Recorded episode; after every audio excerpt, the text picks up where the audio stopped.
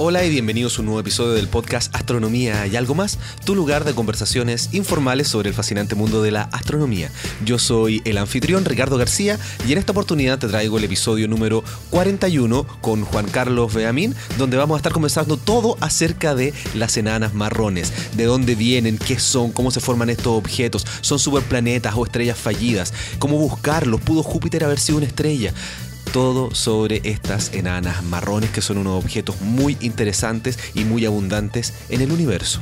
Y como siempre en los primeros minutos me gusta compartir algunas cosas contigo y quería agradecer a todas las personas que están dejando sus comentarios tanto en iTunes como en ebooks y las personas que me escriben. Esto para mí de verdad es muy importante, así que yo los invito a que lo sigan haciendo y si tú escuchas el podcast y nunca has dejado un comentario, nunca me has escrito un mail, es el momento. Cuéntame qué te parece, cómo lo descubriste, qué temas te interesan. A mí me gusta siempre ir mejorando episodio a episodio. Entonces aquí en iTunes tengo algunos comentarios que los voy a leer. Por ejemplo, desde iTunes España, Pablo QR me dice, un podcast magnífico, gran trabajo, enhorabuena. Desde iTunes Chile me dicen, eh, Rabajada 1. Muy interesante, gran contenido para aprender. Saludos Ricardo. También en Chile me dice errantes. Gracias Ricardo, cada vez que escucho un nuevo episodio quedo con más preguntas. Solo crece y crece la curiosidad y el asombro. Gracias por tu esfuerzo cotidiano, es admirable. Saludos.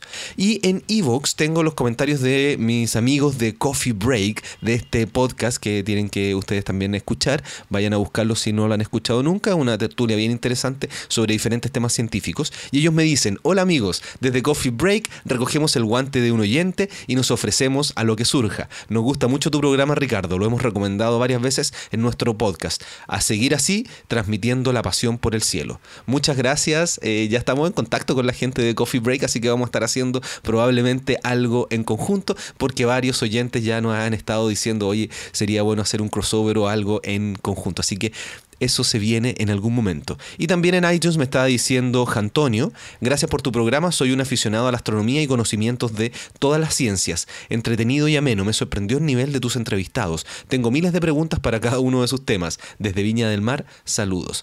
Y varias personas me han preguntado cómo logro tener tan buenos entrevistados y la verdad es que mi opinión personal, y esto ya es muy particular, yo creo que todas las personas, incluso tú que estás escuchando este podcast, son personas interesantes para entrevistar. La gracia y hacerlo interesante va a depender de las preguntas. Uno sabiendo hacer la pregunta correcta, uno va a obtener las mejores respuestas. Por lo tanto, cualquier persona, en este caso ligado al mundo de la astronomía, la ciencia y la física, va a ser una persona interesante para entrevistar y es mi labor, y eso es lo que trato de hacer semana a semana, rescatar las mejores preguntas para sacar lo mejor de cada entrevistado.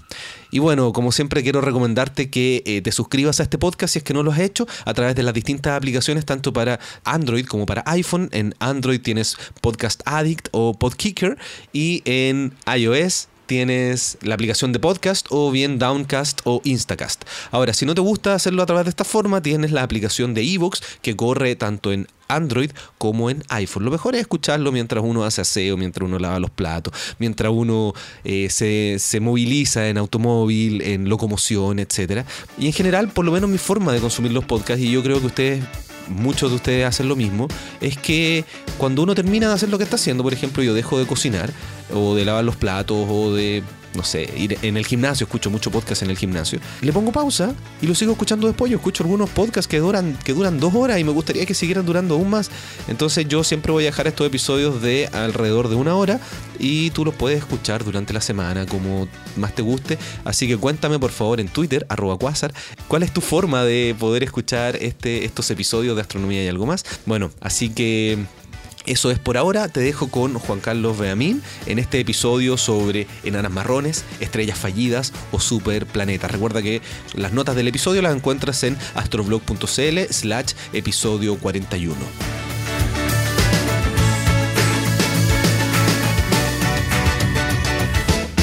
Hola Juan Carlos, bienvenido a un episodio de Astronomía y algo más. Hola Ricardo. Bueno, quería preguntar eh, partir esta conversación que me cuentes cuando, no sé, va a alguna fiesta con amigos o cosas así.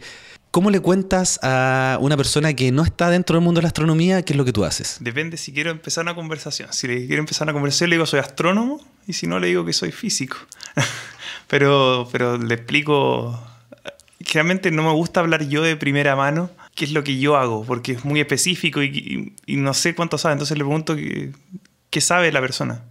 Entonces generalmente tienen historias de yo he visto meteoritos o he visto las estrellas fugaces o a mí me gusta salir con mis papás a ver el cielo cuando íbamos al campo, a la playa. Entonces a partir de eso también uno, eh, o al menos yo, me hago una idea de, de para dónde está el interés de las personas y cuánto saben. Entonces puedo ir dosificando el discurso. Ya, y si vas a una conferencia científica, donde hay científicos, astrónomos y gente que sabe, ¿cómo le cuentas lo que tú haces? Eh, de la forma más fome posible. Por, por favor, adelante, adelante, cuéntanos, ¿qué es lo que tú haces en la práctica? No, el- bueno, la, la forma, si, si tienes que dar una charla, tratar de ser correcto y, y presentar tus resultados de forma atractiva, de todas maneras. Y la, la gracia es comunicarle que, las, en mi caso, las estrellas de baja masa, las estrellas que son mucho más débiles que el Sol, las enanas marrones, que son una cosa entre medio entre planeta y estrellas, eh, vale la pena estudiarlas y, y que son las cosas más geniales del universo. O sea, tú estudias las estrellas enanas marrones. L- Las enanas marrones, sin el Sin el estrella, ya, estrellas. sí, vamos a profundizar en eso. Yo- Sí, las no- estrellas. No, quiero mencionarlo todavía. Eh, cuéntame, ¿cómo se llama tu investigación? Bueno, mi investigación en particular, eh, lo que trabajé durante los últimos 3, 4 años, que fue mi tesis de doctorado, es buscando eh, enanas marrones nuevas, digamos, que, que nadie haya detectado cerca del Sol, porque esto, bueno, después podemos hablar más en detalle, pero es buscar, buscando estos nuevos objetos que todavía no se han encontrado y estrellas también de baja masa, que son las cosas más abundantes en el universo. O sea, el 70% de las estrellas del universo son estrellas de baja masa. ¿Tú dijiste enanas marrones cerca del Sol? Sí, o sea, con cerca del Sol eh, hay que definir de nuevo que, que estamos en astronomía. Cerca del Sol estamos hablando de 50, 100 años luz. Quizá un poco más incluso. Ah, ya, entonces eres la vecindad solar, no es que tú miras hacia el Sol y entre la órbita de Mercurio y, y el Sol vas a encontrar una enana marrón. No, no, no, por supuesto. O sea, esta- estos objetos son del tamaño de Júpiter más o menos. Eh, en- no, no son muy distintos a Júpiter en, en- en su radio, en su diámetro, en su volumen. Pero, pero tienen una mayor masa. Son, son más densos que Júpiter. Y, y están por todo el universo. Pero el problema es que brillan tan poco que apenas se descubrieron hace 20 años. O sea, la humanidad lleva miles de años observando hacia arriba y nunca se había visto una enana marrón. Hasta el 94, 95. Ya, entonces profundicemos ahora en las enanas marrones porque tú me dijiste, no, no hay que decirle estrella enana marrón. ¿Qué es una enana marrón? Un enana marrón es, uno, es un objeto en astronomía que está flotando ahí en el universo, pero que no tiene la masa suficiente para producir su propia energía. Por ejemplo, el Sol, eh, nosotros lo vemos brillar todos los días. Lo vemos salir en la mañana y ocultarse en la tarde, un color amarillo distintivo. Y eso es porque produce energía en su centro. El Sol lleva brillando 4.500 millones de años y va a seguir brillando otros 4.500 millones de años más gracias a que transforma hidrógeno en helio. Y en el proceso... La famosa cadena protón-protón. Exactamente. Y en ese proceso se libera energía. Y esa energía nosotros la vemos como luz. Ahora, eso se produce porque en el centro del Sol, en el núcleo, tenemos una densidad muy, muy alta. Muy alta. Y además de una densidad muy alta, eh, hay una presión muy grande. Entonces las- los átomos de hidrógeno andan a velocidades muy altas. Podemos decir que chocan entre sí, se juntan y forman estos, estos átomos de Claro, helio. es interesante como uno dice chocan, pero en realidad el proceso ahí, eh, hasta el efecto túnel de mecánica cuántica se ha involucrado ahí. Sí, no, eso. es- Bueno, gracias al efecto túnel, si no, simplemente no se podría. Pero esa es la explicación de por qué producen brillo las estrellas. Ahora, en el caso de las enanas marrones, por ejemplo, estas no tienen la masa suficiente y por lo tanto la densidad en el núcleo no es tan alta. Y por lo tanto, los átomos de hidrógeno no son capaces de juntarse y producir helio. Por lo tanto, si no son capaces de juntar hidrógeno y producir helio, no hay energía que se arranque. No hay fusión nuclear en el interior. No hay fusión nuclear. O sea, el núcleo debe estar por bajo los 5 millones de grados. Entonces, la primera pregunta que me surge es que si tenemos estos objetos que no tienen fusión nuclear, ¿cómo los podemos ver? Porque en el caso de Júpiter, que está aquí al lado, nosotros los vemos porque refleja la luz del Sol. ¿Cómo estas enanas marrones emiten luz para que tú las puedas detectar? Ya, eso, eso es una súper buena pregunta. Y la respuesta está en que cuando un objeto se forma, tiene una cantidad de energía. Por ejemplo, el núcleo de la Tierra no está caliente porque reciba energía del Sol. Todos nosotros sabemos que el centro de la Tierra eh, tiene hidro- eh, fierro líquido, ¿cierto? Tiene eh, una temperatura mucho más alta que la superficie. Ahora, ¿de dónde sacó esa energía la Tierra? Lo que pasa es que cuando se formó, ocupaba un volumen mucho más grande.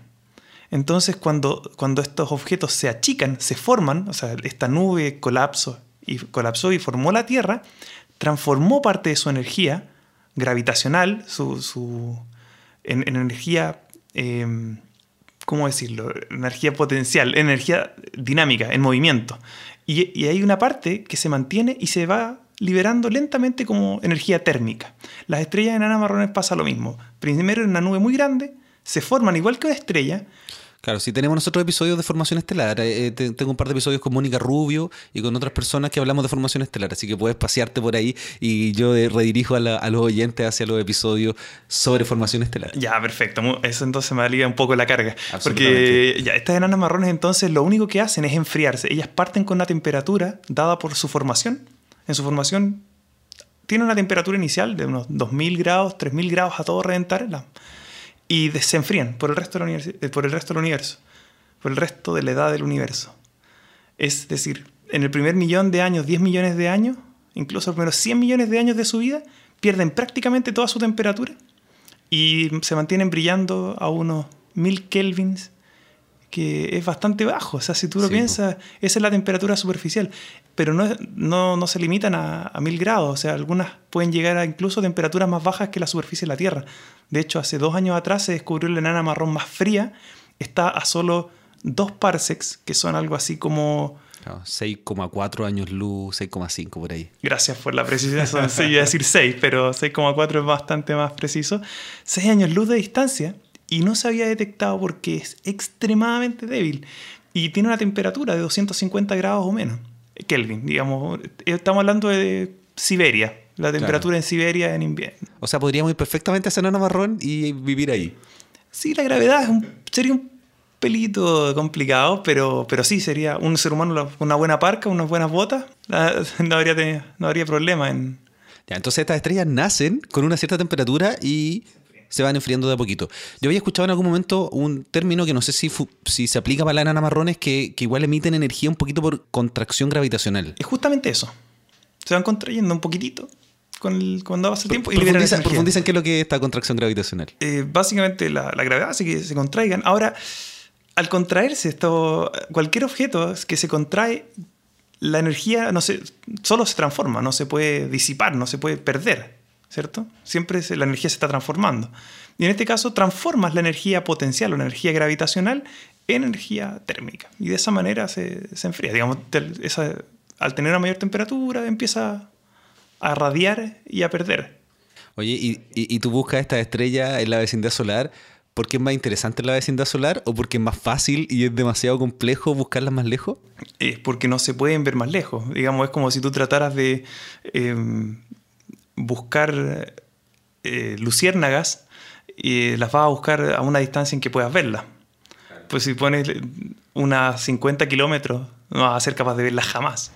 Eh, lo mismo nos pasa con las enanas marrones. Solamente podemos ver las que están más cerca. Eh, como digo, esta, esta, este enana marrón de 250 Kelvin, de 30 grados bajo cero, se descubrió el 2014, si no me equivoco, y está a 6 años luz. O sea, tú pones este mismo objeto a 10 años luz y no se ve. Porque es demasiado, demasiado débil. Oye, ¿y por qué es tan interesante buscar y tratar de encontrar estas estrellas que son, estas estrellas, estos objetos, estas enanas marrones? ¿Por qué, ¿Por qué tienen un interés particular y por qué tú dedicaste tu tesis para poder encontrar enanas marrones? Bueno, la, la idea de encontrarlas es porque no sabemos todavía, ciencia cierta, cuántas hay ¿Cuál es la densidad de estos objetos? ¿Cuántos objetos en comparación con las estrellas existen en el universo? pero, hay como una teoría, ¿no? Una, sí, idea. Por supuesto, pero una cosa es tener una teoría y otra cosa es decir, estos son los datos. ¿y, cuál es, la teoría? ¿Qué es lo que tú crees? Eh, bueno, las teorías hasta hace unos pocos años atrás eh, era que podía ser que había más enanas marrones que estrellas o de baja masa, digamos, que, que, por así decirlo, hay un mecanismo que no te permite formar tantas, tantos objetos de baja masa. Y habían otras que decían que no, que, que sí se pueden formar todos los que, todos los que se puedan. Entonces, para distinguir cuál es la física que realmente gobierna en el universo, tienes que ir y tomar muestras. En el caso de nosotros es buscar cuántas hay. Ya, entonces tú vas a buscar cuántas hay en una vecindad solar y eso vas a extrapolarlo a la galaxia. ¿Debiera ser representativo lo que hay aquí cerca? No, pero es lo que podemos hacer mientras tanto. Qué, buena respuesta esa. Sí, lamentablemente eh, no hay los telescopios, no hay la sensibilidad suficiente. Se está mejorando cada vez más y cada vez podemos ir mirando un poco más lejos y eso se agradece. Pero nadie nos dice que lo que nosotros vemos de aquí a 50 años luz es lo mismo que de aquí a 100.000 años luz. Exactamente. Y tampoco se pueden buscar en cúmulos, por ejemplo, cúmulos abiertos de alguna forma. Sí, se está haciendo, se están buscando en particular en zonas de formación estelar, pero los límites eh, para buscar enanas marrones en esto estamos hablando de unos menos de mil años luz. Y, y de nuevo, estás buscando solamente en zonas de formación estelar, porque las enanas marrones, como van a ser jovencitas, van a tener mucha más temperatura y va a ser más fácil encontrarlas. Pero no podemos estudiar cuáles son las enanas marrones del campo, por así decirlo, las que son más viejas, ya que, se formaron hace mucho tiempo y están a 500 años luz, porque no las vamos a ver. Entonces vamos a poder ir a estudiar más lejos, las que se están formando recién, pero no las más viejas. Entonces no vamos a poder comparar tal cual. Es un poco... Pero eh, como tú bien dices, es lo que se puede hacer ahora. Es lo que se puede hacer ahora. Porque además, entonces, primero quieres saber cuántas hay, cuántas se formaron y cuál es la probabilidad de que se formen enanas marrones. ¿Cuál es la, siguiente razón por la que tú las buscas? Ahora, la segunda razón es porque es interesante estudiar sus propiedades. Por ejemplo, em, rotan, cuál es su rotación, tienen campos magnéticos igual, cuál es la física que hay adentro, cuál es la física de la atmósfera. Y en ese sentido, a mí la que más me llama la atención es la física de las atmósferas, porque una cosa es tener una estrella de 5.000 grados como el Sol, o 6.000 grados, lo que sea, en donde tú tienes ciertos átomos en la superficie, pero cuando empieza a bajar la temperatura empiezan a aparecer moléculas en la superficie. Y eso lo hace mucho más complicado. Claro, cuando tú dices atmósfera, en realidad estamos hablando del plasma, ¿no es cierto? Porque debieran estar en estado plasma. Nosotros tenemos un episodio también con, sobre plasma, voy a dejarle unas notas de, de este episodio. Ya, exacto. O sea, tenemos la, se pueden estudiar las atmósferas a través de sus espectros. Me imagino que han discutido lo que es un espectro con bastantes detalles. Pasar la luz a través de un prisma, mirar como esta especie de huellas digitales. Exactamente. Entonces ahí tú puedes saber qué átomos tienen. Pero en el caso de las enanas marrones, más que ver átomos individuales, lo que más ves son moléculas. Y estudiar la rotación, por ejemplo, a través de, estas nubes que se forman encima, porque efectivamente hay nubes, nubes de metano, ah, de hielo, de, de agua, depende de la temperatura a la que estés, es súper interesante. Aparte, a estas temperaturas tan bajas de unos 2000 grados hacia abajo, empiezas a tener polvo. Digamos, granos, granos de polvo, silicato y un montón de otras cosas. ¿El polvo que conocemos aquí en la Tierra? Es un poquito distinto, digamos. No, no, es más fino. Sí, pero, pero hay silicato. O sea, en la Tierra hay mucho silicio, sí. De nuevo, son, son granos, granos de partículas, digamos, como los que tú verías en, y es fácil hacer un espectro de una enana marrón, porque si tú me dices que son tan poco brillantes, ¿cómo puedes sacar eso? Sí, se puede, sí, porque las que están más cerca brillan bastante más también. O sea, no es que con un telescopio moderno no se puede hacer. De hecho, se pueden hacer con telescopios de 4 metros sin problema. O sea, se pueden obtener, y tenemos telescopios que tienen el doble de tamaño y se pueden hacer espectros de alta calidad eh, para saber exactamente qué moléculas están involucradas. De hecho, pues, hace un año atrás salió un estudio fascinante de cómo se movían las nubes en la enana marrón más cercana que existe. Entonces ellos pudieron hacer, usando espectros de mucha calidad, ver cómo iban cambiando las formas de, de las líneas y ver cómo se movía la atmósfera de este planeta. Tal como cuando uno ve Júpiter, por ejemplo, un video de Júpiter donde se ven cómo se mueven las nubes, eso a mí, algo parecido es lo que se hizo con, con Enana Marrón. Acabas de, decir este planeta. Eh, ¿Significa que estás tratando la enana marrón como un planeta? Uy, ahí sí que me fui por la tangente ya. Es, abuso de lenguaje, sí, de todas maneras. Los planetas y las enanas marrones eh, son diferentes. No, no es lo mismo, por supuesto. Pero hay, las enanas marrones están entre lo que son los planetas y las enanas marrones. No hay una definición 100% que, todos los astrónomos estén de acuerdo dónde están los límites. es difícil que todos los astrónomos se pongan de acuerdo en general. Sí, porque mira, por un lado ya dije que no son estrellas, porque no son capaces de eh, producir energía a través de la fusión del hidrógeno. Perfecto, que esa es la definición de una estrella. Exacto, que sean capaces de producir energía a través de esta reacción. Y por otro lado, estos objetos pueden tener masas que son cinco veces la masa de Júpiter, cuatro veces la masa de Júpiter, las enanas marrones, digamos que pueden estar libres. Pero también, por otro lado, la gente que estudia planetas en torno a otras estrellas nos dice, encontramos un planeta que tiene 10 veces la masa de Júpiter, 7 veces la masa de Júpiter. Por lo tanto, en rangos de masa a veces se superponen. Exactamente. ¿Y qué entonces? ¿Cuál es la diferencia entre un planeta que tiene 5 veces la masa de Júpiter y una enana marrón que tiene 5 veces la masa de Júpiter? De hecho, antes que responda a esa pregunta, yo te voy a hacer la siguiente pregunta, porque hay muchas personas que siempre dicen, porque han leído por ahí, siempre hay como como le llaman los misunderstanding, que, que están dando vueltas por internet, que dicen que si Júpiter hubiera tenido un poquito más de masa, sería una estrella y estaríamos en un sistema binario. ¿Es así? Sí, un poquito más hay que ponerle un 0 y un 8, unas 80 veces más masa y claro. Eso no es menor, po. es 80 veces más masa. Sí, pues bastante. No como un poquito. No, es, bastante. Pero, pero claro. ya, ahí sería una estrella. Ya, 75 me van a decir algunos, para ser más fácil, ya, pero puede ser entre, entre 70 y 80 veces la masa de Júpiter. Ya, ya ahí sería una estrella que, que tuviese fusión nuclear. Sí, una de las estrellas con más baja masa, que sería justo la cantidad para poder quemar hidrógeno en el centro. Perfecto. ¿Son, como 0,8 veces masas solares? algo 0,08. 0,08. Sí, nosotros siempre hacemos comparaciones con el Sol porque es la estrella que conocemos y está aquí al lado. Por eso siempre hay que compararlo. Ya, entonces tenemos. ¿Cuánta masa le faltaría a Júpiter para ser una enana marrón? 80, para poder un número cerrado. Pero enana marrón, no estrella. Ah, perdón. El problema es que Júpiter orbita al Sol.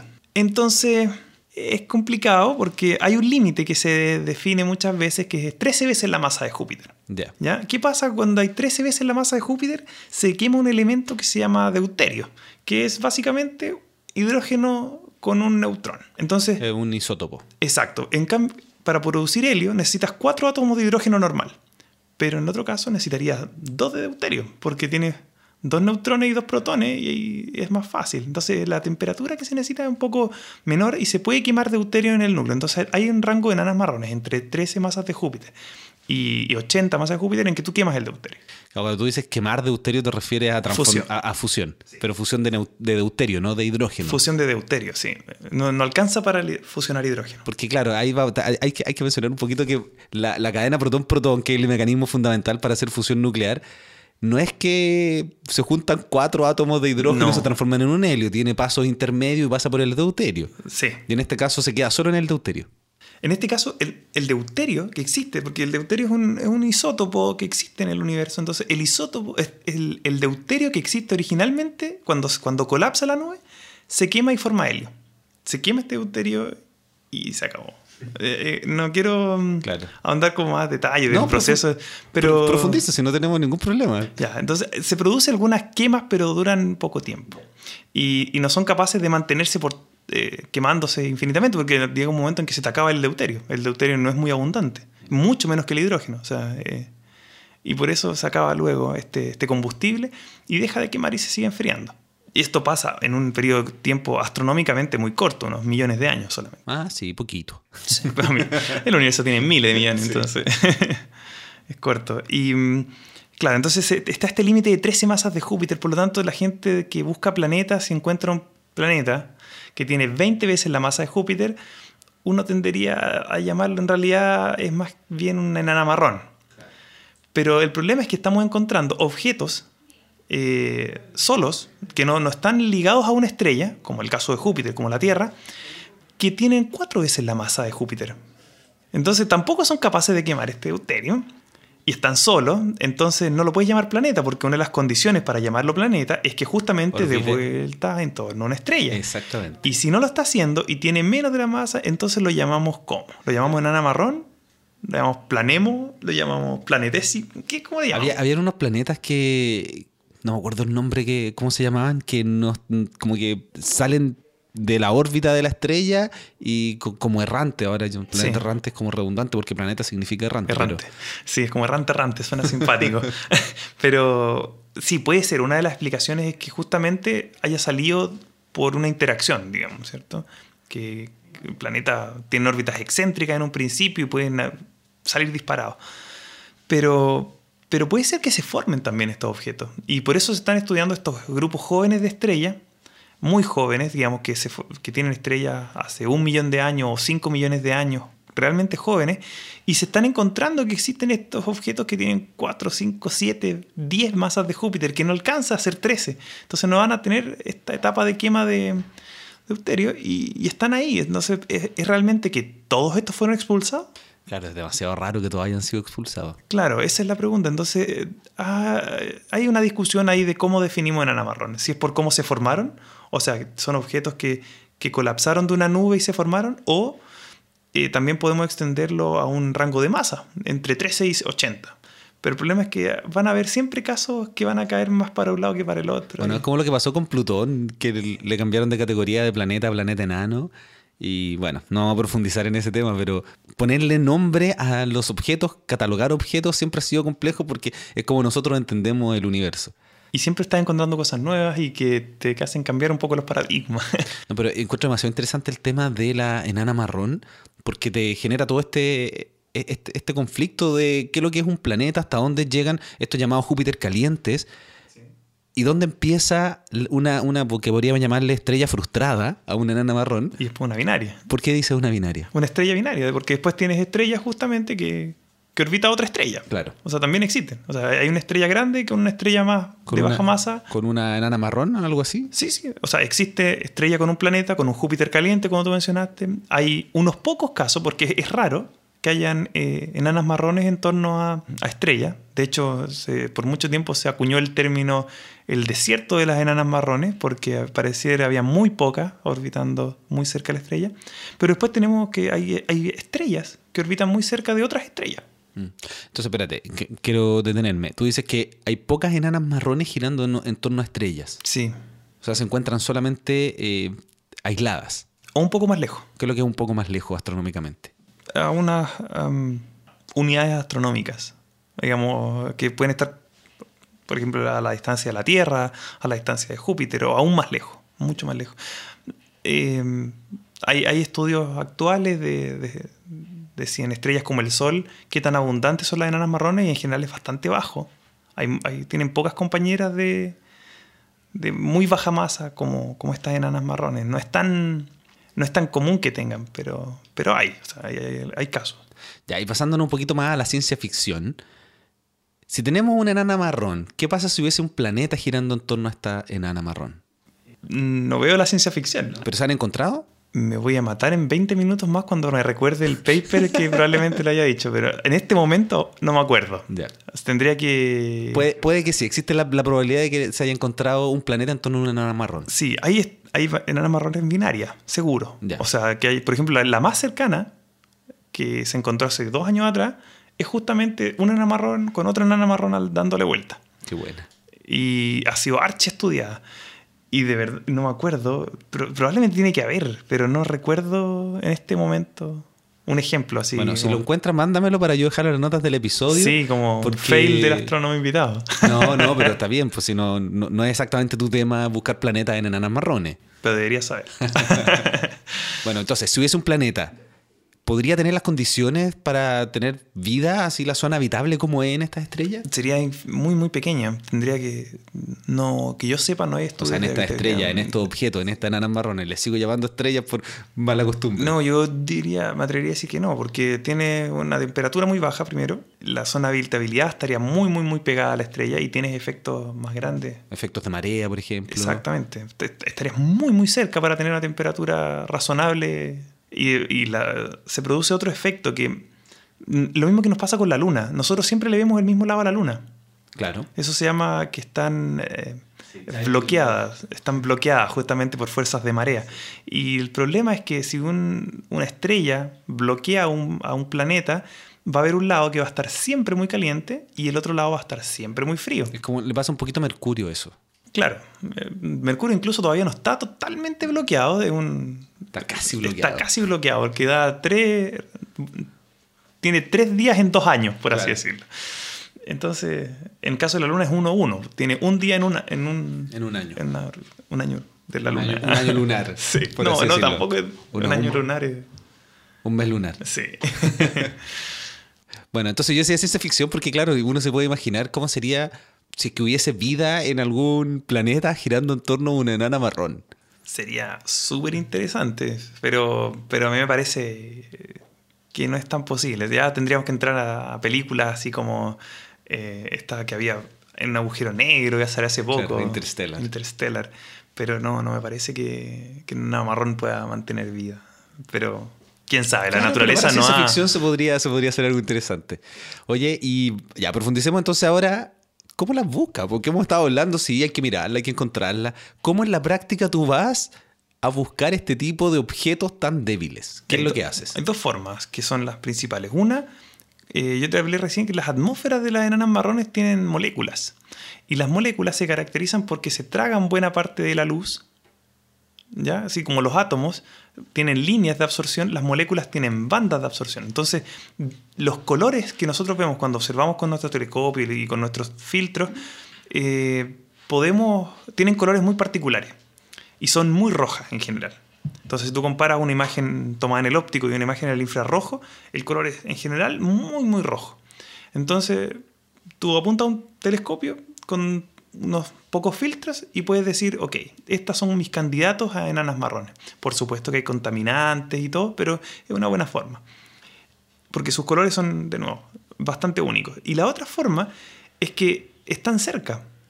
Y esa es una ventaja que nosotros podemos usar porque si están cerca, lo más probable es que se estén moviendo. O sea, todo en el universo se mueve, no hay nada estático. Es algo que nos enseñó Copérnico y nuestros grandes científicos del 1500 en adelante, es que el universo no está para nada quieto. Claro, es lo que yo digo, que somos viajeros cósmicos. Uno cree que cuando la Tierra da una vuelta en torno al Sol llegamos al mismo punto, pero el Sol está girando en torno al centro de la Vía Láctea, entonces avanzado un poquito, jamás volvemos al mismo punto en el espacio. Exactamente, y la Vía Láctea se está moviendo también, y el cúmulo de Virgo al cual pertenece nuestro grupo local de galaxias también se está moviendo, entonces todo el universo se está moviendo. Pero en el caso de las enanas marrones, al estar tan cerca, o cualquier cosa que esté en el vecindario solar, cualquier velocidad que tenga con comparación al Sol, si por ejemplo viaja a unos pocos kilómetros por segundo, el movimiento en el cielo es grande en comparación a las estrellas que están más lejos. Es tal cual como cuando uno va en la carretera y veas por el lado cómo te pasan los cables, eh, los postes de luz, pero en cambio no puedes fijar la vista en las montañas distantes. Entonces las montañas aparentemente se mueven más lento que los postes. Acá pasa lo mismo. Nosotros vamos viajando y las cosas que están más cerca, las estrellas más cercanas, se mueven más rápido que las estrellas que están más lejos. Y esa es una forma que tenemos. Entonces tomamos una imagen hoy día y esperamos un año más o dos años más, tomamos una misma imagen del cielo y comparamos. ¿Hay alguna que se haya movido un poquitito? Ahora, no es que lo hagamos a ojo, tenemos programas que, son capaces de buscar estos movimientos. Sí, que bueno, porque yo conversaba con Mario Muy del proyecto Garanto Lolo en el episodio 4 y el episodio 8, y en ese tiempo para encontrar las supernovas, que mirar un puntito que aparece, un puntito nuevo, lo hacían a ojo, con un blinker especial. Yo estoy hablando con también para un documental que yo hice, con Roberto Antesana, que el que miraba ahí. Entonces tú tienes un software que compara las imágenes de hace un año y la que tomaste hoy día. Sí, exactamente. muchas veces tenemos que chequear a, a ojo si realmente es verdad lo que estamos viendo, sobre todo en casos que son como bien especiales, vamos y nos aseguramos que eso sea así. Pero, pues, quiero entender bien la observación para que los oyentes también conozcan. Entonces, tú, ¿cuál de los dos métodos utilizas? Más que mirar estas estrellas rojas, tú utilizas estas comparaciones. Sí, la gracia, el por qué yo hago esto, en, para mi tesis en particular, yo me centré en una zona que hay demasiadas estrellas. Yo estoy mirando hacia el centro de nuestra Vía Láctea y en el disco de la Vía Láctea. Claro, con Como el BBB. Exactamente, con el proyecto BBB, que es un, telescopio de 4 metros en el Cerro Paranal, que es un lugar increíble para la observación. Es realmente fascinante. ¿Cuáles son las siglas? Vista. Variables in the Vía Láctea. Entonces, este, el objetivo del BBB es estudiar y entender la estructura de la Vía Láctea. Pero para poder hacerlo, ellos buscan estrellas que varían su brillo.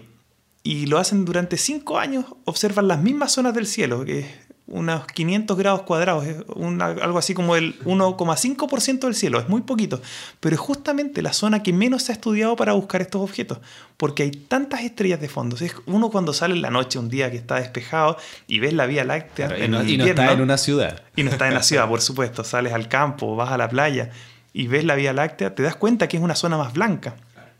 Eso es porque hay muchas estrellas. Y eso lo hace más difícil. Porque si tienes muchas estrellas que estudiar, es más fácil confundirse. Y por otro lado, también eh, todos probablemente han visto las imágenes de la Vía Láctea tomadas desde la Tierra, ya sean de todo el cielo, y se ven como manchas de polvo. Y el polvo lamentablemente hace que las estrellas se vean más rojas. Sí, de, de hecho hay una constelación muy bonita que se hace con, con la Vía Láctea, aquí en la, la, cultura atacameña y de ese sector, que era hacer una llama con este polvo, con esta nube oscura. Sí, la he visto, pero nunca, la, no, nunca he visto la imagen en el cielo. Pero ¿No? yo, sí, Bueno, si un día estamos en el norte, yo te la puedo mostrar porque la Alpha y Beta Centauri hacen los dos ojos. Ah, perfecto. Y de ahí son solamente con la, estas manchas oscuras en el cielo. Ah, qué buena, no tenía idea. Sí, veía es más importante las manchas que la Sí. estrella. Bueno, el, el tema es que cuando tienes tanta, tanto polvo y nosotros miramos en el infrarrojo cercano, podemos ver a través del polvo, pero las estrellas que están más atrás se ven más rojas. Entonces, si usamos simplemente los colores, y en particular el color rojo, encontramos miles y cientos de miles, por no decir algunos, depende de los, color- los cortes que hacemos en color, millones de candidatos. Y nosotros sabemos que no tenemos millones, sino que va a haber una centena. ¿Y cómo limpias una muestra tan grande? Bueno, ahí nos decidimos, lo mejor es, tratemos de comparar las imágenes de distintos años y veamos cuáles se están moviendo. Y eso estamos haciendo. Ya, y cuando dice estamos haciendo, ¿es un equipo de muchas personas? Sí, estamos colaborando en este momento en un grupo en Valparaíso, hay un profesor en Andrés Bello, hay gente en, en Inglaterra, eh, en Brasil, en distintas partes de acá. Sí, de hecho ya tengo agendado para poder entrevistar a Dante para uno de estos episodios.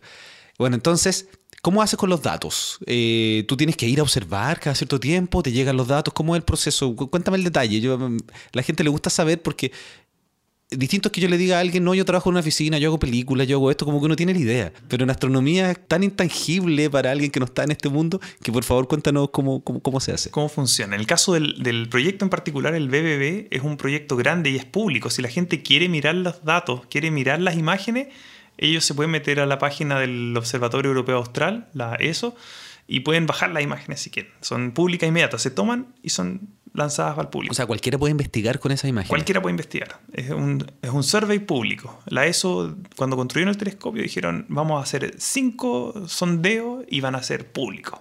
Queremos que la, gente tenga acceso. Cualquier ¿Y, eso. ¿Y esos qué telescopios son para los.? Bueno, voy a dejar una fotografía de Paranal. Son los que están. Está abajo, no es de los Ah, cuatro. no- no- pero ah, porque están los cuatro y hay otros más chiquititos muy cerca. Sí, ninguno de esos Ninguno de ocho. esos. Ya. Por eso son los UTs y los ATES, los Auxiliary Telescope. Ya, perfecto. Entonces eso, eso es el, por así decirlo, están en el cerro mismo. Y hay otro que está un poquito más abajo del Cerro Paraná, que está como al ladito, y es una cúpula mucho más pequeña, aunque contiene un telescopio grande de 4 metros, se llama. Vista. Voy a dejarle las notas del episodio porque hay una. Me lo mostró la gente de comunicaciones de la ESO que tienen unos tours virtuales a, los observatorios. Están en la página y son muy entretenidos. Tú puedes pasearte por todos los lugares de, este observatorio. Bueno, en particular de estos observatorios, la gracia que tienen es que algunos tú vas a observar, pero vista no. En, en este telescopio, parte del diseño era que la gente no subía a observar. Tenías que planificar tu observación y tú se las mandas a ellos. Y, se opera, por así decirlo, de manera automática. Hay alguien ahí, pero él no toma decisiones, por así decirlo, de lo, de lo que ya le mandaron, de los distintos proyectos. En cambio, en BLT uno tiene que ir a veces a- a observar también.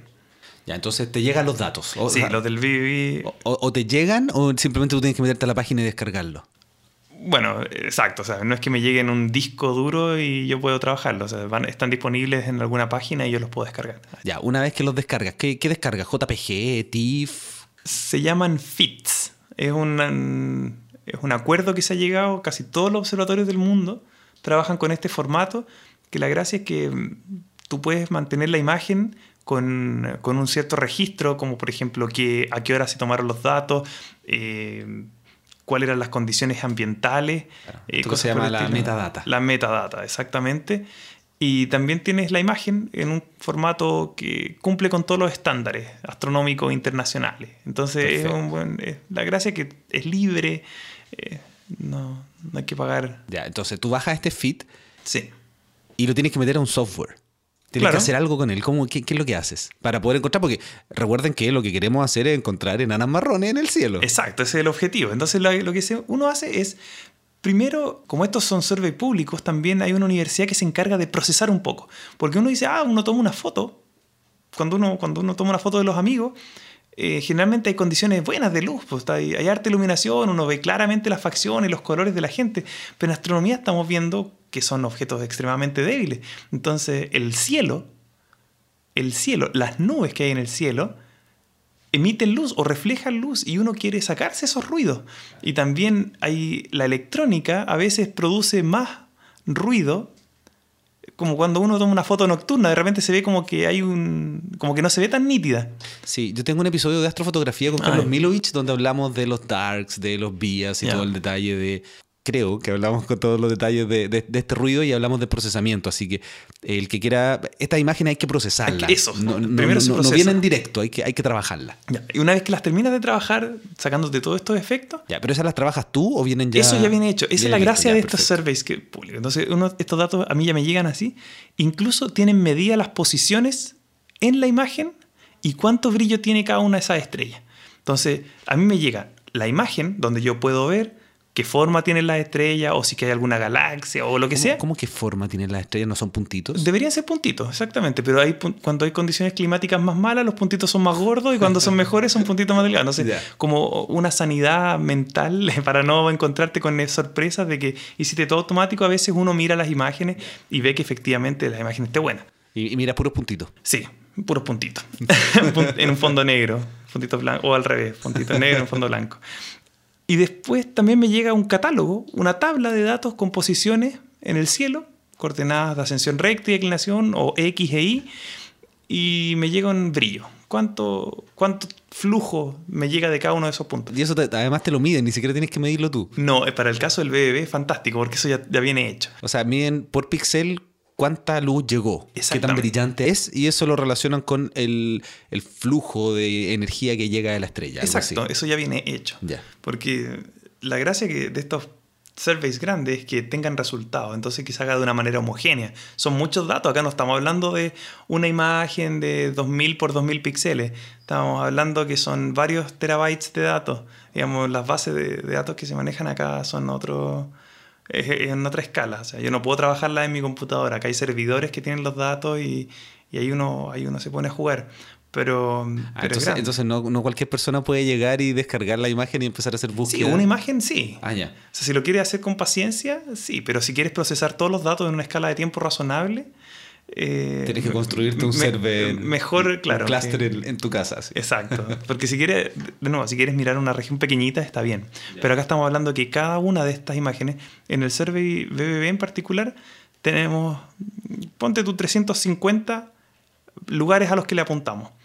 Cada uno de esos 350 es una imagen de 15.000 por 12.000 píxeles, más o menos cada una de esas 350. En cada una de estas imágenes se detectan más de un millón de fuentes, más de un millón de estrellas. O sea, estamos hablando de que mínimo hay 350 millones de estrellas. En el catálogo más nuevo que hay, estamos llegando a, al mil, a los mil millones de estrellas. Eso, es una locura. Sí, pues son mil millones de estrellas por cada vez que fuimos a observarla. Recuerda que este survey lo que hace es variabilidad. Así que hay una, por ejemplo, hay algún un set de imágenes, hay ocho puntos en particular que tienen entre 200 y 300 visitas. O sea que tenemos en esos mismos puntos 200, 300 millones de puntos que tienes que correlacionar. No es poco. Entonces, por eso cuando digo, si quieres ver un, server un cluster. Y eso es lo que. Por eso uno escribe algunos software para poder trabajar estos catálogos, uno ver, asociar eh, de una época a otra época, por ejemplo, cuál la, la, que vimos el primer año, la que vimos el segundo año, la que vimos el tercer año, hacer un match entre las estrellas, ver cuáles son cuáles y ver comparar sus posiciones. Al fin y al cabo, eh, es súper simple lo que uno está haciendo, porque a mí ya me llegan las posiciones de las dos épocas. entonces, entonces tu tarea es básicamente programar. En este momento sí, para poder encontrar los candidatos. sí, yo programo. No, hay un, no hay un software que haga eso automáticamente. No todavía. Entonces, nosotros tenemos que escribir nuestros propios algoritmos para encontrar estos objetos. ¿Y tú programas dentro de alguna plataforma ya establecida o...? Un lenguaje en particular que se llama Python, que es un programa que usan bastante astrónomos. Sí, hoy día se está jugando en todas partes porque es muy bonito. Sí, es fácil de programar, es fácil de introducirte, hay muchas cosas ya hechas para ese lenguaje. Ahora, es el que yo uso, pero hay gente trabajando en otros idiomas, por supuesto, en Java, en C. En Java, todavía en Java. Sí, sí, sí, porque es muy soportado. Claro. Entonces tú eh, programas, crea esto y verificas que tu programa funcione de forma correcta con los datos de esta, este observatorio. Justamente. Entonces, una vez que yo ya hice mi programita, encontré mis candidatos, obviamente hay muchas cosas que no se mueven, que tu algoritmo los detecta como que se mueven, pero es justamente lo que te mencionaba antes. A veces, cuando son campos muy densos y las condiciones climáticas empeoran un poco, algo que tú veías como dos estrellas, de repente se ve una sola estrella. Porque hay muchas, muchas, muchas estrellas. Entonces, una, cambios en las condiciones climáticas, con un poquito más de turbulencia en el aire, un poquito más de nube, y las observaciones cambian. Entonces, en vez de tener un millón de estrellas, va a tener 800.000 estrellas. Y, y de esas 200.000 que se perdieron, a veces van a ser como movimientos falsos. Y eso hay que limpiarlo. Entonces ahí después uno empieza a ver ya realmente cuáles son buenos candidatos que se mueven. ¿El brillo es parecido? Sí, es parecido ya. Entonces es probable que sea un candidato de verdad. Después los colores, lo mismo que te dije antes. Ya, ya que sabemos que se mueven, veamos los colores. Y si los colores nos dicen que es roja, ah, entonces es roja y se mueve. Es muy probable que sea una enana marrón. Y así hemos encontramos la primera, hemos encontrado algunos otros objetos interesantes. Es muy interesante cómo, cómo, cómo funciona esta lógica de búsqueda porque es, todo lógico, como que parte desde, ya, observemos muchas cosas, empezamos a comparar, tengo que escribir un programa, si encuentro esto puede ser A, B o C, es muy interesante. Y haciendo esta búsqueda, tú encontraste una nova, ¿no, es así? Sí. Cuéntame un poquito sobre eso. Eso, bueno, estamos haciendo justamente como estos sanity check de, bueno, ¿qué, ¿qué, es lo que estamos buscando? Entonces hicimos, para mirar las imágenes solamente, yo construí una imagen a color, entonces teníamos tres, una imagen del 2010, 2012, 2010, 2011, 2012, hicimos una imagen a colores. Entonces dijimos el 2010 es rojo, 2011 es verde, 2012 es azul. ¿Ya? Súper fácil. Entonces los objetos que se mueven van a tener una estela roja, verde y azul y todos los demás objetos se van a ver blanco. Entonces, para mirar así rápidamente a ojo, y, ver si funciona. eso es como ir haciendo clic con el mouse, con un café en la otra mano y mirando fotos. Sí, mirando fotos. Entretenido. Descubres cosas interesantes, como esta nova, porque las novas explotan y cambian su brillo violentamente. En este caso, no había nada en la imagen del, del 2011 y nada en la imagen del 2012. Y se veía un punto rojo gigante. Y ese punto rojo gigante justamente era que había explotado en el 2010 y después ya decayó y no se vio más el brillo en las otras imágenes. Y acabamos de publicar hoy día, hace tres horas atrás, otro objeto interesante que también una nova probablemente, muy violenta, y haciendo estos mismos sanity check, estábamos buscando algo que no voy a discutir ahora porque todavía estamos preparándolo, así que. Ya, sí, no hay problema. Pero, pero, estábamos buscando algo nada que ver, o estrellas cercanas, y descubrimos otra nueva usando las mismas imágenes como, como checks. Claro, y no, y no es algo que esperaban en un principio, sino que se dio esto que le llaman la serendipia. Sí. Que ocurre porque, bueno, están mirando eh, e, ese, ese objeto. Sí. Fue totalmente azaroso, o sea, no no, yo no estaba buscando Nova. Hay gente que está buscando Nova, usando algoritmos también, pero todavía no los habían desarrollado lo suficiente como para encontrarlo. Ahora ya, hoy, hoy sí, después de cinco años que llevamos observando. Pero, pero este objeto fue encontrado hace dos, tres años atrás. a mí, me gusta mucho eso, que cuando tú estás haciendo algo, de repente encuentras otra cosa que es igual de interesante y que hasta publica, o sea, tu tesis es, yo voy a encontrar enanas marrones. Sí. Y terminas publicando un paper sobre una nova. Sí. Eh, Eso eh, pasa, porque e, esa es una de las cosas eh, geniales de la astronomía. Si tú estás buscando, vas a encontrar. ¿Qué cosa? No tienes idea. tienes que estar abierto a ver qué es lo que vas a, encontrar por ahí. Sí, por supuesto. La gente que busca cuasares, probablemente también han hablado de cuasares. Hemos hablado poco de cuasares y a mí me gustan. De hecho, mi, yo, no soy mi Twitter handle es arroba cuasar. Con, C, porque estaba ocupado con Q. Sí, bueno, yo no voy a hablar de cuasares porque yo no, me salgo no te campo, pero, tampoco, no te preocupes. Pero hay gente que los busca y sus contaminantes son enanas marrones. así que las dejan así como, no, que vamos a estudiar esos objetos. pues están interesados en, en cuasares. Y, así, o sea, por eso digo, de repente cuando uno busca algo, te encuentras con otras cosas. ya, entonces, recapitulando la parte de la práctica, cómo tú llegas a hacer esta observación, ¿Ya desarrollaste el software? ¿En qué, en qué están ahora? Em, bueno, esto es el, survey del BB es para buscar estos objetos en particular, pero después tenemos que confirmarlo. Decir, ok, realmente es un marrón y lo que tenemos que hacer es pedir tiempo en los telescopios y tomarle un espectro. Ver efectivamente que tenga las líneas de las moléculas y decir, ok, este objeto es efectivamente un marrón. Podemos también medir la velocidad radial de estos objetos, ver cuánto se nos aleja, porque ya por un lado el BBB nos da el movimiento en el cielo, cuánto a qué velocidad está viajando. También Claro, pero uno no sabe en qué dirección, porque tú lo ves hacia izquierda o derecha, por así decirlo, de la rápida, pero no sabes si está un poquito más hacia atrás o se viene hacia acá. Exactamente. El, el BB nos da en realidad tres cosas. Uno nos da la posición, nos da que se está moviendo a una cierta velocidad y nos da la distancia, que eso es algo súper difícil medir en astronomía. Estos objetos están cerca cerca, ¿cierto? 50 años luz, 30 años luz. ¿Y el BBB calcula automáticamente la distancia? No, no, eso lo tengo que hacer yo. Ah, tú, ya, perfecto. Tengo las, posiciones de los objetos y, podemos calcular la distancia usando el método de paralajes. Ya, si, me da un segundo y puedo volver atrás para explicar de qué se trata, pero, pero podemos calcular la velocidad con que se mueven en el cielo y la distancia y la posición. Pero nos falta de, como tú decías, si se está alejando de nosotros o acercando a nosotros. Y eso lo podemos medir con un telescopio, con un espectrógrafo, medimos la velocidad radial y tenemos el objeto como completamente caracterizado. Sabemos exactamente cómo se estaba moviendo en nuestra galaxia. ¿Y, para qué se hace eso? Bueno, es para ver si pertenece, por ejemplo, a una asociación de estrellas jóvenes. Entonces, con eso, además de tener la distancia, velocidad y posiciones, tenemos además una edad para este objeto. Entonces, si tenemos una edad, distancia, velocidad, todo el asunto, también podemos distinguir a lo mejor la masa, porque son parámetros que no se pueden medir independientemente como en las estrellas. Tú sabes la temperatura y probablemente vas a tener una buena estimación de la masa. Las enanas marrones está muy degenerado con la edad. Entonces, si sabes la edad, puedes saber la masa. Y por eso que hacemos todos estos estudios también. Qué buena. Y esta es parte de tu tesis de doctorado. Sí. ¿Cuánto tiempo te va a demorar en terminarlo para doctorarte? Me doctoré hace tres semanas. Felicitaciones entonces. Sí, gracias. Ahora estoy como investigador postdoctoral en la Universidad de Valparaíso.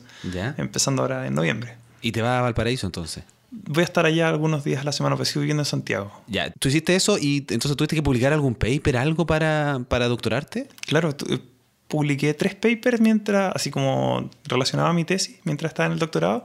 Uno justamente que describía el la primera enana marrón que encontramos con, con el BBB, eh, y el proceso que estábamos haciendo, qué es lo que podíamos medir.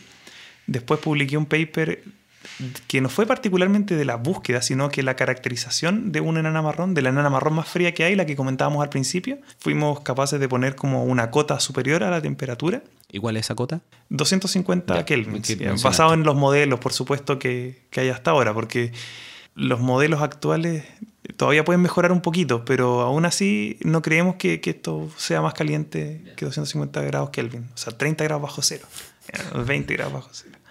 Y ese fue mi segundo paper. Y el tercero era más que nada una descripción de, y clasificación de algunos objetos como enanas M mayormente. Eran objetos de muy baja masa, pero no enanas marrones particularmente, que estaban entre a menos de 50 parsecs de nuestro, de nuestro Sol para completar el estudio de, objetos de baja masa. Digamos, esa era parte de mi motivación de mi tesis, era ayudar a la comunidad astronómica un poco, poner un granito de arena más para encontrar más objetos y, entender eh, el vecindario solar.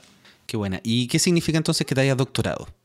Para la gente que, que nos está escuchando. Soy eh, oficialmente un astrónomo. Ya, entonces ya saliste, tienes que empezar a buscar trabajo. Exacto, como investigador, eso es lo que a mí me gusta poder, hay, dos cosas que me, encantan, es una investigar, hacer ciencia, estas ganas de de repente volver al día siguiente a tu computadora, dejar las cosas donde las dejaste ayer y seguir, porque hay días en que haces un poco más de lo mismo, tal como la gente en la oficina, que de repente, bueno, hay que cumplir con el trabajo y, y uno tiene tiempo, por ejemplo, hacer este programa, uno se demora días, meses, semanas, lo que sea pero cuando estás eh, con un proyecto nuevo o cuando tienes resultados, ya, tu programa está funcionando y estás limpiando tus, tus catálogos de, de cuál es objeto interesante, cuál no, o, o, efectivamente ya fuiste a observar, porque los otros telescopios, cuando yo voy a confirmar si una nana marrón, ahí tengo que subir al telescopio, tengo que tomar mis datos, tomar mis espectros, trabajarlos, hacer estas reducciones que ya hablamos, y, ver si efectivamente son o no y a qué velocidad se está moviendo y hacer los análisis posteriores de, por ejemplo, si este puede ser, tiene un 50% de probabilidad de pertenecer a un grupo, un 90%, este puede ser joven, este no. Eso es, rico, es gratificante, es como, es como una hazaña, sientes que estás apoyando a la comunidad. Y por otro lado, el, el, hecho de poder hablar con la gente, tratar de pensar en, en cómo comunicar estos resultados. Quiero, quiero ir un poquito hacia eso, pero antes eh, me dijiste que vas a estar en la Universidad del Paraíso. ¿Cómo, ¿Cómo funciona eso? ¿Tú postulaste o ellos te ofrecieron? Eh, postulamos a fondo como... Hay, hay, distintos tipos de proyectos para trabajar como investigador postdoctoral. Entonces, hay, hay, dos opciones. Una es postular un proyecto nuevo o a veces hay profesores que necesitan ayudantes, digamos, no, no quiero decir ayudantes, pero investigadores para sus proyectos. Entonces, para poder sacar adelante todos los objetivos de, un proyecto eh, más grande. Esta investigación postdoctoral es como que tú sigues estudiando pero colaborando en una investigación. Exacto, yo ya no tengo que tomar cursos ni nada por el estilo, o sea, yo ya aprendí las cosas básicas. Eh, ¿Cuántos años estuviste en total? Eh, tomando cursos. Desde que entraste primer año de universidad. Uh, entre el 2005 hasta el 2015. Son 10 años. Sí, pero ya cursos formales, 7 por así decirlo. Y después 3 años para mi tesis. Ya, entonces, lo que tú quieres hacer es investigación, me dijiste que te gusta mucho, y también lo que estuvimos conversando cuando, cuando nos estábamos tomando el café previo antes, antes de grabar este episodio, que a ti te gusta mucho la divulgación. Sí, más la divulgación que la educación en sí misma. O sea, me gusta que, la, que toda la gente le llegue la ciencia, no que... O sea, por supuesto, me encantaría que todos los niños pudieran ser educados de una forma científica. Pero, pero muchas veces la gente que ya salió del colegio no tiene muchas instancias para aprender más acerca de la astronomía o de la ciencia en general. ¿Y por qué tú crees que es importante que la gente conozca sobre astronomía? Sobre astronomía en particular, porque es la ciencia que es capaz de hacernos cambiar la forma en que conseguimos el, universo y el ser humano y su posición relativa en el universo. Es una ciencia, una ciencia increíble en el sentido de que si uno piensa hace 500 años atrás, en las tierras era el centro del universo, nos cambió la perspectiva, ya dejamos de ser eso Después el Sol era el centro del universo y dejó de serlo hace 200 años, 300 años, cuando se hizo la primera vez que el Sol, cuando uno contaba estrellas para todas las direcciones de la galaxia, se da cuenta que el Sol parecía no estar al centro. Y después nos dimos cuenta que la galaxia o que el universo era mucho más grande en los años 20 cuando Hubble descubrió estos universos islas, que son las galaxias. Y, eso uno puede transmitir a la gente y después decir, ya bueno, saben que hay, hay galaxias, pero aparte las galaxias están el universo no está quieto, se está moviendo, y no solo se está moviendo, está en expansión. ¿Y qué significa todo esto? O sea, es una ciencia que es capaz de hacerte cambiar la forma en que entiendes lo que es ser humano, y que no te lo puede dar otra ciencia.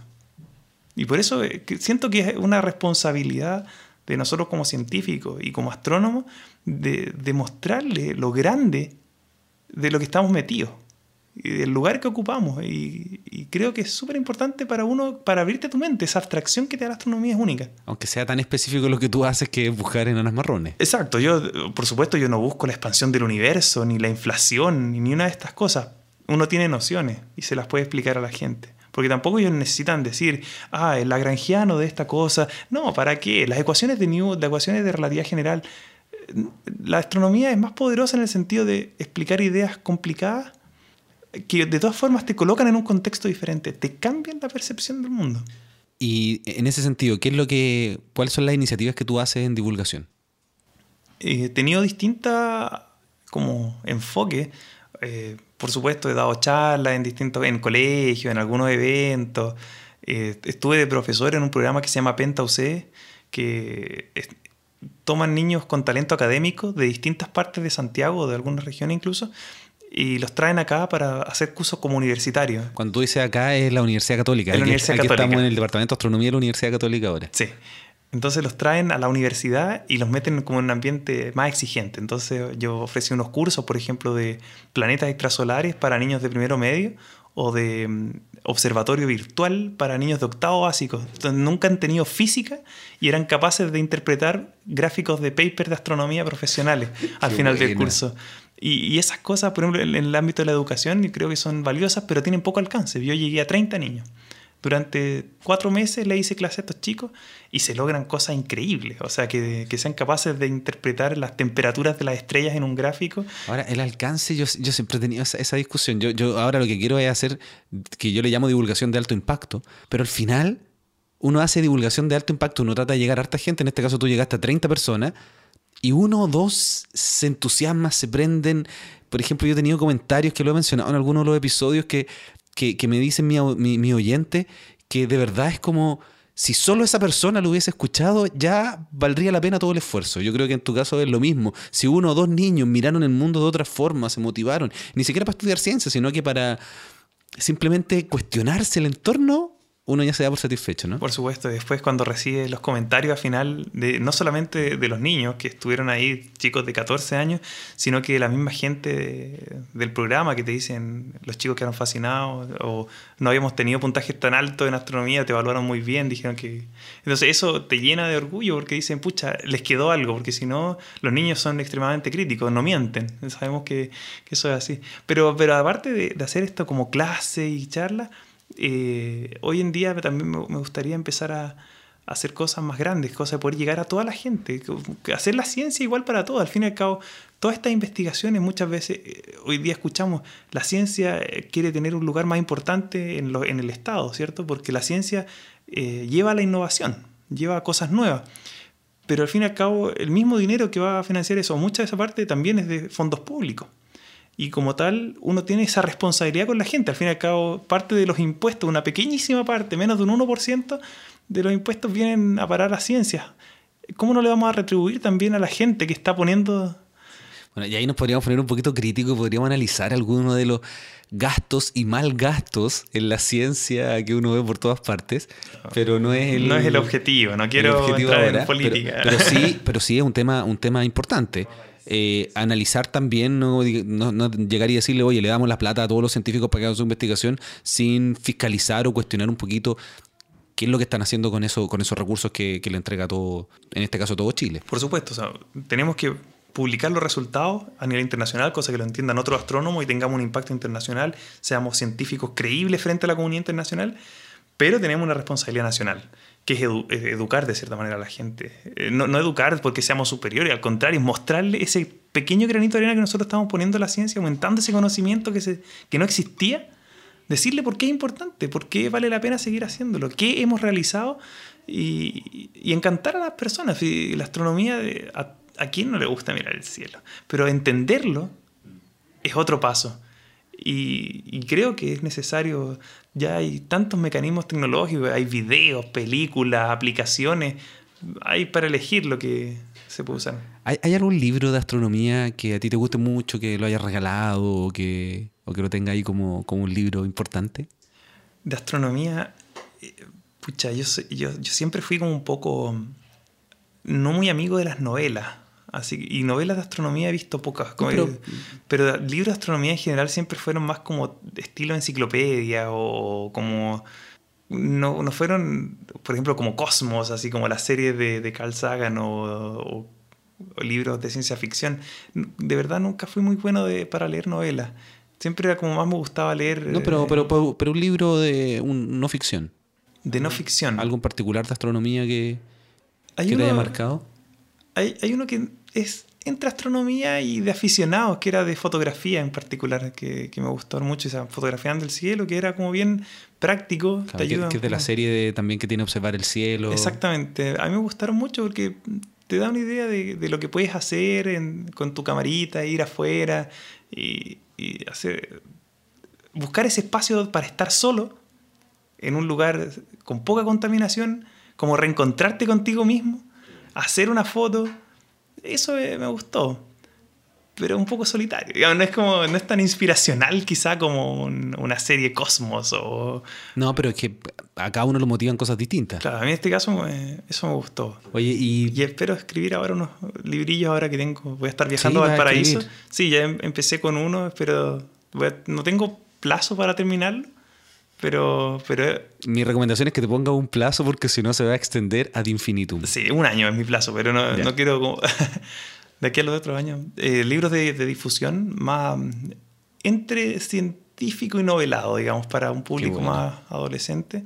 Y tratar de comunicar justamente esto que estamos haciendo. O sea, tratar de tratar o sea, tratar de mostrar lo que se hace como científico, pero de una forma más cercana, más humana. Qué buena. Oye, ¿y tú estás en redes sociales para que la gente te pueda encontrar si te interesa? O... No mucho, la verdad. O sea, tengo... Eh, ¿Twitter? No, no Twitter es el mejor elemento hoy día en astronomía. Sí, he estado pensando en hacerme uno para solamente postear, o sea, tuitear cosas de astronomía, pero sí un poco reticente. Es, es, importante poder compartir lo que uno hace y Twitter hoy día es una gran herramienta. Sí, yo lo sé, pero no, Teníamos una página del proyecto BBB, del cual era administrador junto con dos personas más, y publicábamos imágenes con descripciones en general, así como al estilo eh, Picture of the Day de la NASA, pero este era Picture of the Week del BBB. Y lo tuvimos que dejar un poco por temas de, de tiempo de investigación, tesis básicamente. Y probablemente lo queremos retomar. Eso está en Facebook, se llama Vista Variables in the Vía Láctea. Pero así como personal, como Juan Carlos, no tengo nada. Bueno, entonces no te pueden encontrar, pero eh, en algún momento va a tener Twitter y va a tener algún libro. Así que, bueno, Juan Carlos, yo te quería agradecer enormemente por esta hora de conversación aquí en el podcast Astronomía y algo más. Muchas gracias. Gracias a ti, Ricardo. Espero que hayas tenido un, buen momento conversando astronomía y investigación. Muchas gracias.